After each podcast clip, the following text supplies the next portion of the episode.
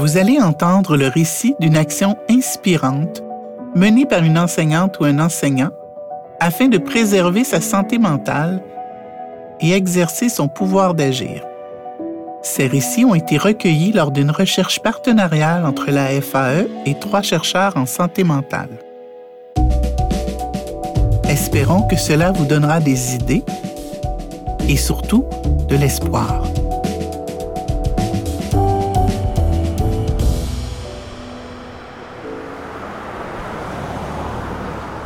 Devoir faire 40 km de voiture entre deux cours et manger dans son véhicule, c'est pas normal.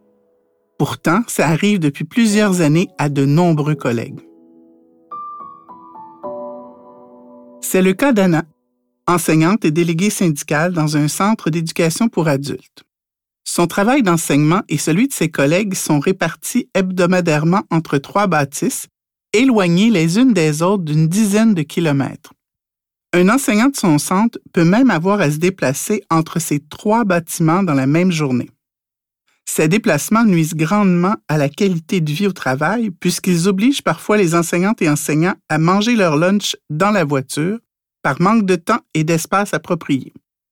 Par exemple, Anna donne un cours qui se termine à 11h30 dans un centre, puis elle doit se rendre à l'autre centre pour enseigner ou pour assister à une réunion qui commence à 12h30.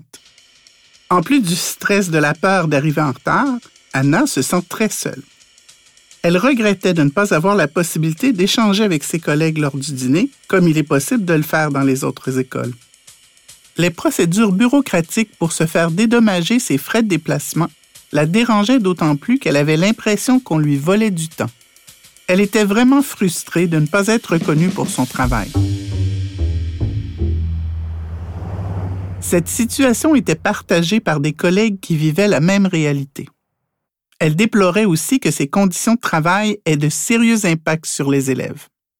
Ce genre de situation durait depuis une dizaine d'années et variait au fil du temps. Certaines années, des profs devaient voyager trois ou quatre fois dans la même semaine sur l'heure du dîner entre deux centres situés à 40 km l'un de l'autre. Le discours de la direction laissait entendre qu'ils avaient le choix d'accepter ou de refuser le contrat. Durant plusieurs années, Anna et ses collègues s'étaient adaptés à ces conditions difficiles pour conserver leur travail, mais il ne s'agissait pas pour autant d'adaptation passive. Peu à peu, Anna et ses collègues échangeaient sur les frustrations qu'occasionnaient ces déplacements. Leurs échanges ont notamment eu lieu durant le comité de participation des enseignantes et des enseignants. Les discussions n'étaient pas toujours faciles parce que des collègues ne voulaient pas dénoncer leurs conditions de travail et préféraient continuer d'accepter systématiquement des horaires avec plusieurs déplacements. Ça compliquait l'action collective, selon Anna. Malgré tout, d'autres collègues la sollicitaient à titre de délégué syndical pour déposer des plaintes à la direction et transformer les insatisfactions en une action collective. Anna a finalement acheminé des plaintes à la direction. Celle-ci a fourni des efforts pour aménager les horaires, mais la situation des déplacements intenses persistait malgré tout au fil du temps. Devant cette impasse, Anna et une majorité de ses collègues ont alors décidé, en Assemblée générale, d'amener la gestion du problème à un autre niveau en participant au dépôt d'un grief par le syndicat. Cette stratégie n'a pas vraiment fonctionné non plus et cette nouvelle impasse a profondément affecté Anna. Les longs délais d'attente ont provoqué chez Anna un grand sentiment d'impuissance. Elle a eu l'impression que ses démarches n'aboutissaient à rien. La lourdeur venait aussi du fait que certains collègues ont été témoins des démarches, mais en ne voyant rien bouger, ils disaient que le syndicat ne servait à rien. Malgré l'inertie qui a perduré un certain temps, Anna et ses collègues ne sont pas restés les bras croisés et ont créé ce qu'ils nomment leur aide-mémoire, une forme de compilation des ententes avec la direction en matière de conditions d'emploi.